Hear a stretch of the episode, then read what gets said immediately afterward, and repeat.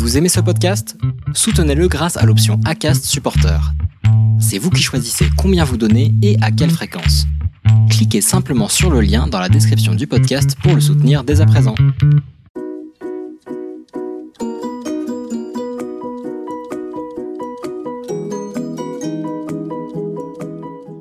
Bonjour et bienvenue dans ce sixième épisode de Purpose Info Focus, l'autre rendez-vous de la raison d'être. Nous recevons aujourd'hui Dominique Buigné, qui est senior partner et directrice des opérations de Octo Technologies.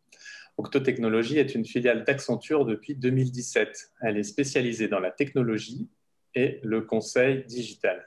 Elle a été récemment sélectionnée pour participer à la Convention des entreprises pour le climat. C'est l'excellent machine à sens de Vivien Portuzo qui, en réalisant une passionnante interview de Dominique, a attiré mon attention sur Octo. Merci beaucoup Dominique d'avoir accepté de venir témoigner dans Purpose Info Focus. Bonjour Clarence, avec plaisir. Pour commencer, est-ce que tu pourrais, s'il te plaît, nous parler de la culture d'entreprise chez Octo? Entreprise, euh, c'est jamais très facile d'en parler parce que c'est un peu comme un, poisson qui est dans un bocal. la culture d'entreprise, c'est l'eau dans laquelle euh, on, évolue et on ne voit pas forcément euh, ce qu'elle est.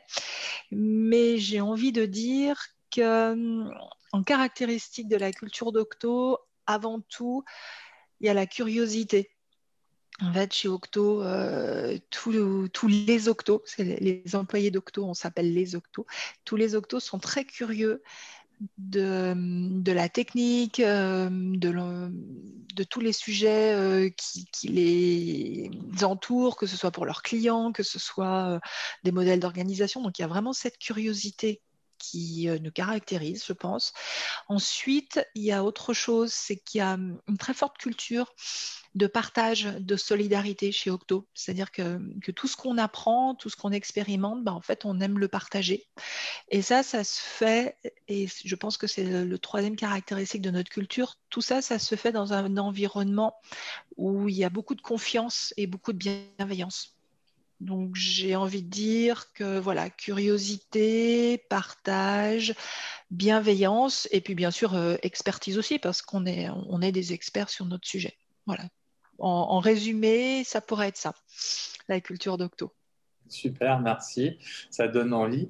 Est-ce que euh, je crois que vous aviez commencé à réfléchir sur votre why bien avant la mode de la raison d'être oui, tout à fait. On a fait l'exercice de notre why euh, il y a une dizaine d'années et ça nous a pris bien euh, un an et demi pour le faire émerger à l'époque. Donc c'était effectivement avant la mode de la raison d'être. Alors ce n'est pas forcément une mode hein, parce que c'est quelque chose qui a vocation à être durable et, je trouve que ce que la loi Pacte propose avec la raison d'être est, très très pertinent. Donc euh, on, avait fait notre Why il y a donc dix ans. Et là, l'année dernière, on a décidé de le revoir. Et cette fois-ci, bah, on ne va pas l'appeler notre Why, on va l'appeler notre raison d'être. Et on a quasiment terminé l'exercice. D'accord. Est-ce que tu peux nous en dire plus sur l'exercice? Et je crois que vous n'avez pas associé les clients, les fournisseurs. Euh, pourquoi? Oui, alors euh, on, a, on a démarré l'exercice, comme je disais, il y a un an. Et on a décidé au début de se focaliser sur les, euh, les salariés, c'est-à-dire les collaborateurs, collaboratrices d'Octo en tant que partie prenante. Euh, on aurait pu euh, associer d'autres parties prenantes comme les clients ou, même comme notre actionnaire ou comme des, partenaires privilégiés. Mais on a préféré démarrer d'abord par, par les octos pour co-construire avec eux cette raison d'être pour qu'ils se sentent engagés, pour qu'ils se sentent fiers de, l'entreprise et de sa raison d'être. Donc, on a, présenté le, chantier raison d'être à euh, tous les octos. On a fait ça avec euh, ma collègue qui est directrice marketing et com en binôme. On, a présenté pendant un quart d'heure, 20 minutes à toutes les équipes ce que ce chantier allait euh, couvrir, pourquoi est-ce qu'on allait le faire. Et ensuite, on a demandé à constituer un petit groupe de travail représentatif des octos. Et on a avancé avec euh, une vingtaine de personnes de manière itérative pour faire euh, émerger cette raison d'être. Et donc, ça a duré euh, une bonne année. Une bonne année. C'est très intéressant parce que la, façon dont on préconise euh, chez 3Com de faire de formaliser, de faire naître la raison d'être, c'est justement d'abord en interne lors de notre premier module, avant d'ouvrir euh, lors d'un module enquête sur l'externe éventuellement et les parties prenantes externes pour vérifier la validité de, la démarche. Donc ça me semble intéressant. Ah bah oui, bah tu vois, on l'a fait de manière euh, intuitive. On, on, aurait suivi tes conseils. est-ce que tu peux me dire qui est-ce que vous comptez intégrer euh, à votre comité de gouvernance de la raison d'être? Alors au début, on va, on va du coup démarrer avec euh, des représentants des salariés. On pense qu'on va démarrer comme ça de manière assez réduite parce qu'on veut apprendre aussi à la gouverner, cette raison d'être. Et euh, assez rapidement, on pense s'ouvrir à euh, notre actionnaire, du coup, qui est Accenture, et puis euh, quelques clients. Mais on le fera dans un deuxième temps. Comme tout ça, c'est nouveau pour nous, on veut déjà se mettre en route je dirais d'abord nous-mêmes, prendre nos marques sur comment est-ce qu'on pilote une raison d'être, faire nos, nos essais-erreurs et après euh, proposer d'embarquer euh, ces parties prenantes-là une fois qu'on sera un petit peu plus stable. sur quel KPI est-ce que vous avez prévu de vous positionner? Alors, on a prévu pour l'instant euh, de se positionner sur des KPI liés à notre activité, notre cœur de métier, qui est du coup le, numérique et surtout le numérique responsable.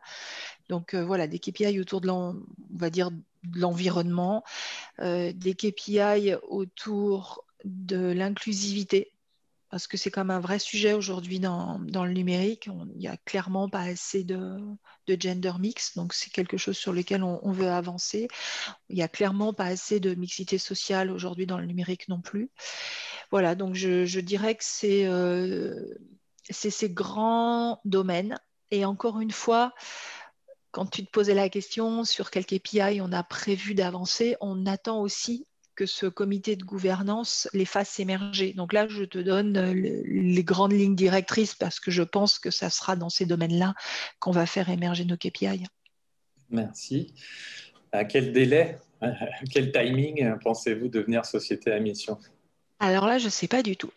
Je ne sais pas du tout parce que euh, on veut déjà euh, rôder, on pense rôder au moins la partie raison d'être, KPI et gouvernance pendant on avait comme idée deux ans, deux ans et demi, et puis après passer à entreprise à mission. On ne veut pas forcément aller trop vite. On a aussi euh, un enjeu, c'est-à-dire qu'on est une filiale euh, d'Accenture, donc il faut aussi qu'on embarque euh, notre actionnaire et qu'il se sente tout à fait confortable à ce qu'on devienne entreprise à mission. Donc on pense assez raisonnable pendant ce laps de temps, deux ans, deux ans et demi, de voir comment ça fonctionne, sans qu'on ait poussé l'engagement jusqu'à euh, entreprise à mission. Mais c'est clairement euh, notre souhait, notre rêve. Et euh, pour conclure, dans l'interview réalisée par Vivien, tu insistes beaucoup sur la façon dont le label Bicorp a structuré toute votre démarche RSE. Est-ce que tu peux nous raconter cette expérience euh, Parce que c'est un sujet sur lequel je travaille en ce moment euh, avec un client qui, lui, a décidé d'abord de faire société à mission et ensuite Bicorp. Donc, comment ça s'est passé chez vous? Comment est-ce que ça a structuré votre démarche RSE alors, euh, je pense que ça faisait quelques années qu'on avait des initiatives RSE sans poser le mot RSE réellement sur, sur le sujet. Et on a décidé il y a deux ans d'emmener notre collectif dans des choses avec beaucoup plus de sens. Et pour ça, à ce moment-là, on a, on a découvert la loi Pacte, on s'est lancé euh, dans la raison d'être. Et en parallèle, on s'est dit qu'il fallait qu'on aille beaucoup plus loin sur ce qu'on faisait au niveau, euh, ben, entre autres, de l'environnement, de notre communauté élargie. Et puis, on a découvert le label Bicorp. On a découvert parce qu'on a regardé un petit peu ce qui existait. Et comme on n'avait pas de démarche RSE structurée, on cherchait un cadre, on cherchait euh, une méthode qui puisse nous aider, euh, puis un peu nous accélérer dans la démarche. Et on est tombé sur Bicorp. On a discuté avec une Bicorp qui existe euh, qui étaient récemment certifiés pour comprendre un petit peu leur cheminement. Et puis très vite, on s'est dit que ça allait nous correspondre, puisque c'est un label euh, exigeant, c'est un label international.